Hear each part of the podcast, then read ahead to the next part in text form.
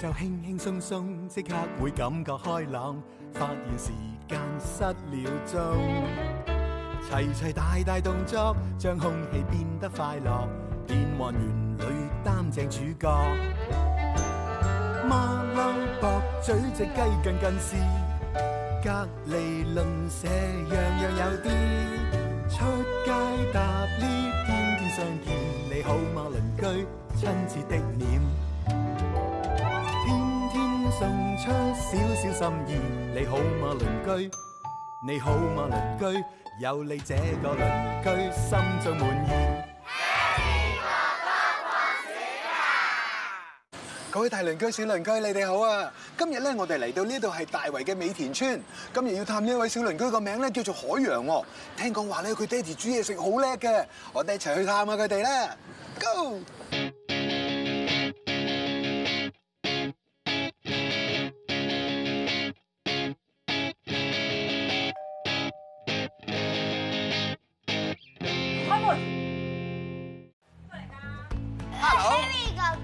你係咪叫 Ocean 啊？請問啊，你好啊，小鄰居。喂喂喂喂喂喂喂，你做咩扯我分？你好啊，爹哋。Hello，媽咪你好啊。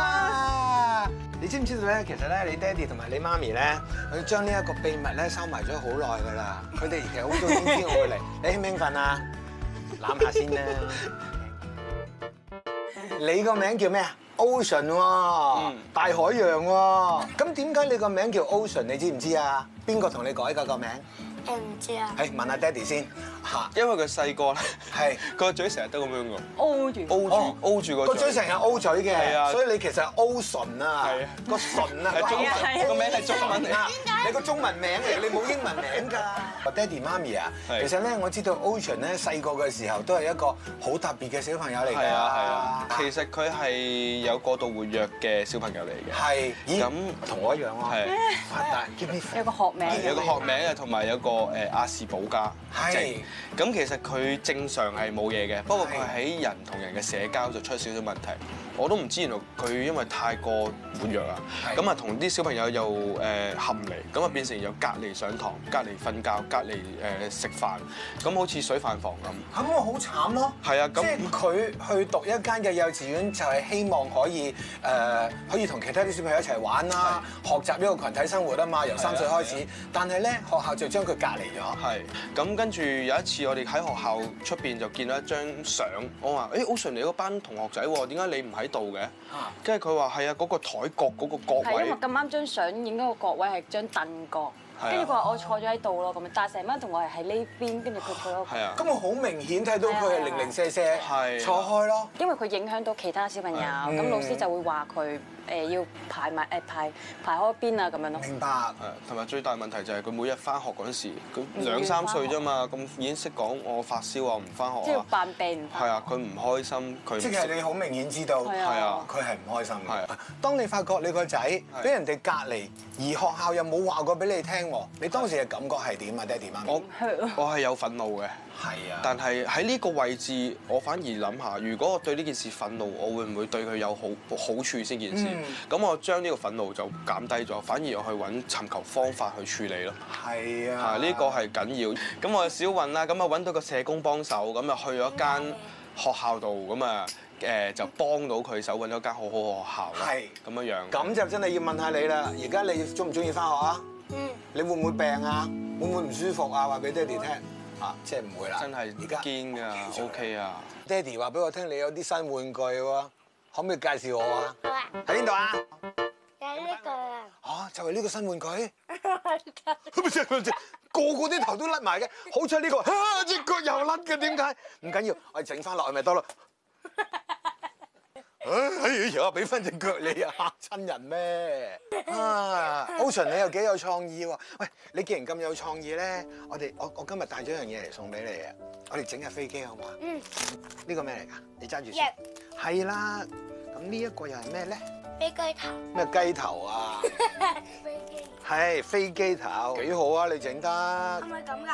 好，我哋睇下先。我諗咧，我哋試下咁啊，好唔好？咁係咪似樣啲咧？你覺得都幾得意喎！好，呢個咧，仲有噶，過嚟咯。哦，嗰個引擎嚟㗎。想飛耶！好啊，你喵去邊啊？ 因為仲要呢一粒未整啊 嘛，仲有條橡筋啊嘛。嗱，咁樣樣係咪？咁樣啊嗱，你揸住呢一度，咁樣飛過去，啊得唔得 OK 揸住呢個位，OK，高啲，OK 喺嗰度。有樣嘢送俾你㗎，啊即係係咪真係咁樣樣啊？因為我知道你識魔術噶嘛。係啊！我哋不如變下睇下爹哋媽咪咧喺廚房度整嘅咩好嘛？好啊，好，慢啲慢啲慢啲。你識唔識㗎？得做嚟睇下，好容易㗎咋係嘛？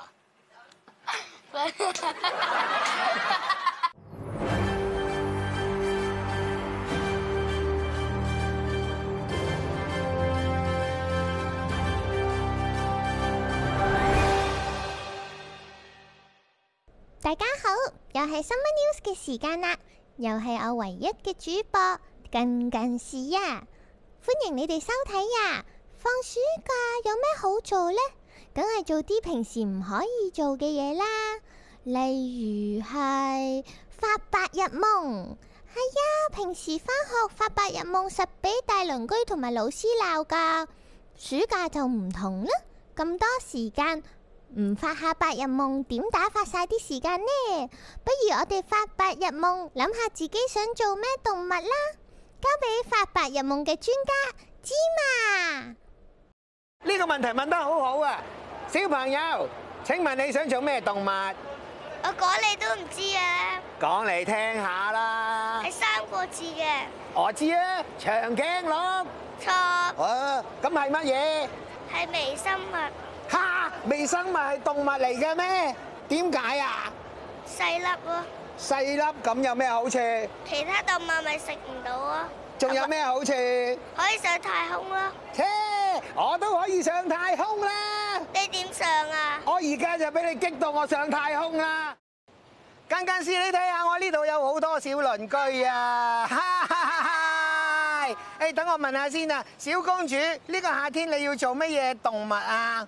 我要做只貓，因為可以跳高。我中意做只企鵝，因為企鵝媽媽唔使布蛋，仲可以 shopping 添。輪到我啦，我我要做只狗。咁你呢，芝麻？咁我呢，就係、一隻馬騮咯，哎呀！我要做一隻紫色嘅蝴蝶，周圍飛。喺嗰度哎啊！呀，弊啦弊啦！係啊，近近師啊，誒，我哋呢度呢，有啲昆蟲啊，都係分返嚟嗰度先啦、唔該，芝麻同各位小鄰居啊！喺你哋睇報道新聞嘅時間，我都發咗個白日夢啊！我呢，做咗一隻飛上枝頭嘅鳳凰啊，變得好靚好靚啊，靚到我自己都唔認得自己啦！我想繼續沉醉喺呢個白日夢入面啦、好啦，新聞 news 報道完畢，我係一隻好靚嘅鳳凰啊！你最中意同媽咪一齊做啲乜？誒，我中意同媽咪一齊瞓，因為媽咪會幫我折腳腳。啊，擠腳腳啊！ 點樣擠腳腳？即係咁樣擠擠。都要支住只腳先瞓得着。我咧我就覺得我好愛我個仔嘅，咁咧我覺得我煮嘢食好味嘅程度咧就一定好過我老婆咯。我個仔一定中意我煮嘢食嘅，我話嘅。爹哋煮嘢食叻啲定媽咪煮嘢食叻啲？哦媽咪真係，媽咪煮咩最叻？蛋其實咧，我都唔知我煮嘢食好唔好食嘅，但係我每次煮親咧，佢都要食晒㗎。咁點解會煎牛扒？咁阿仔中意食啊嘛，咁老婆又中意食餃子喎。咁呢兩樣嘢其實都幾代表我哋屋企嘅，同埋食餃子係一種福氣、幸福嘅寓意嚟噶嘛。咁樣所以就煮煎餃子、整牛扒咯。耶！我好開心啊！係咪因為爹哋煮嘢食所以好嘢啊？嗯。係咪啊？ 喂，點樣食法先？點樣食法先？你快啲話我聽。如果你想要呢個好味啲，係。就用呢個。我話你都幾哦識嘢個噃，呢個咩嚟㗎？咩鹽嚟㗎？誒粉鹽，係該粉晒你鹽啊！真係唔該晒你係啊，其實係咩嚟㗎？介紹下先，點解粉紅色？海鹽咯。海鹽嚟㗎。係啊，天然啲啊嘛，咁有營養啲。又想咁樣切啊！你咁想犀切啊利，我識切切都識。㗎，你你教我串啊嘛。你想唔想試啊？啊，啊俾你不如試俾下佢試下。又好啫，係啊，你試下先。可以照顧爸爸媽媽咯喎，開始差唔多。啦。咁爸爸媽媽聽日就辭職就我諗未得㗎，下個禮拜 啦，好冇？係啊係喎得係喎，喎真係得喎急咁俾邊個請我我食食請我食啊㗎？你係咪有個請我食㗎？啊？係咪啊？咁細嚿，我我原來再黐 㗎。細嚿啲啊嘛。係啊，細個啲好啲好，啊，好俾邊個 h e n r y 哥哥？嗬。多謝，多咁謝大。其實咧，你哋平時喺屋企多唔多煮嘢食㗎？我多啲嘅，你多啲嘅係我咪啊？爹哋煮同埋媽咪煮係咪開心過俾姐姐煮㗎？嗯，係啊，好味啲。好味啲。唉，你最中意咧同爹哋一齊做啲乜嘢啊？一齊睇 Facebook，一齊睇 Facebook 同埋打機。同埋打機 啊？咦，同你爹哋同我講嗰啲嘢唔同喎。你爹哋話好中意同你一齊誒做功課啦，我哋打高爾夫球啦我哋每個禮拜日會去 好健康嘅喎。你講啲嘢全部都好似唔係好健康喎。我我哋每個禮拜日會去邊啊？去打高爾夫球。啊啊，你都識打嘅咩？我教你打高爾夫球啊！但係我冇棍啊嘛。你用呢只啊？哦，你係用嗰、個，我係用呢、個。我今日嚟到咧，發覺你哋屋企咧，其實真係好開心㗎係㗎正所謂小康之家係咪？嗯。咁喺呢度可唔可以同我哋分享一下？你覺得咧，你一個快樂嘅屋企，一個開心嘅屋企，最緊要係有一啲乜嘢嘢咧？其實關於唔係我咯，而係我爸爸媽咪承傳咗一個誒、呃、愛咁俾我哋。想唔想聽個故事仔啊？好啊。咁嗰陣時，其實我細細個，我出世嘅時候，我哥哥覺得我係仇人咁嘅，因為好多家長，即係好多小朋友都會覺得，喂，嗰啲愛去晒細佬度喎，咁我自己就忽略咗我咁。誒、我讀書嘅時候就俾我哥，因為同一間小學啦，咁啊日日就俾佢恰啦，又試過誒俾佢打啦，又穿個頭啊，爆晒光啊，打到自己個阿哥喎。係啊，打到咁樣。最終係佢過咗去加拿大讀咗四五年書嘅時候，我就覺得咦，其實有啲嘢真係兄弟係一世嘅喎。咁我就到佢翻嚟之後，我就真係終於同佢講喂，我其實我放下呢件事咯，原諒咗佢。咁一家人嘅關係就變得越嚟越好，越嚟越好，越嚟越好，形成到而家佢都好錫我阿哥個女，係。咁就啊變都係一家人咁咯。嗯，所以咧，當你係一家人嘅時候，嗯就算係有幾多唔開心咧，大家咧將自己嘅心放低，咁、嗯樣樣咧就可以繼續快樂嘅其生活。實懂得去原諒人都係一件好開心嘅事。嗯係啊其實，首先好多謝你哋今日咧，即係為阿 Ocean 咧安排咗呢一個神秘人嘅探訪啦。忍咗成個禮係拜，咧，係咪啊好辛苦啊，忍得真係。開唔開心啊？今日 Harry 陪佢嚟，咩感咩感覺啊？開門嗰陣有咩感你覺？係咪叫 Ocean 啊？請問？好興奮。但我見唔到你哇咁嘅點解？你會唔會咁？， 我見到佢埋藏心底係 好啊搞笑啊！深啊嗰下。 你好啊，Daddy。Hello，媽咪你好啊。我哋嘅小鄰居咧就好好喎，因為咧佢呢度咧養咗五條魚嘅喎，係咪啊 Ocean？咁呢五條魚係咪有名㗎？係啊，叫咩名啊？黃黃橙橙橙，係啦，就係黃黃橙橙橙嘅。呢三條橙色就係橙，兩條黃色就係黃。哦，好聰明啊你！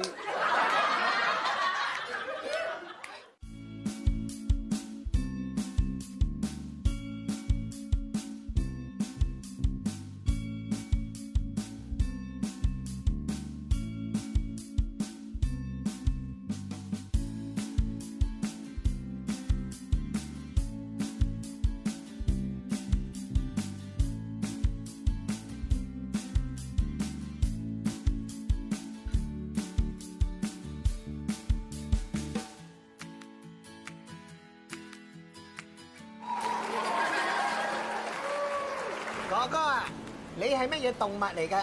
忍者狗，唉，點解啊？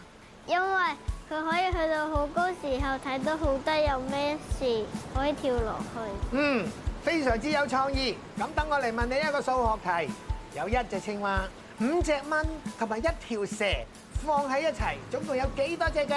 十四、唔係，十三、唔係。十二，哇！你都幾叻喎，係咪計出嚟㗎？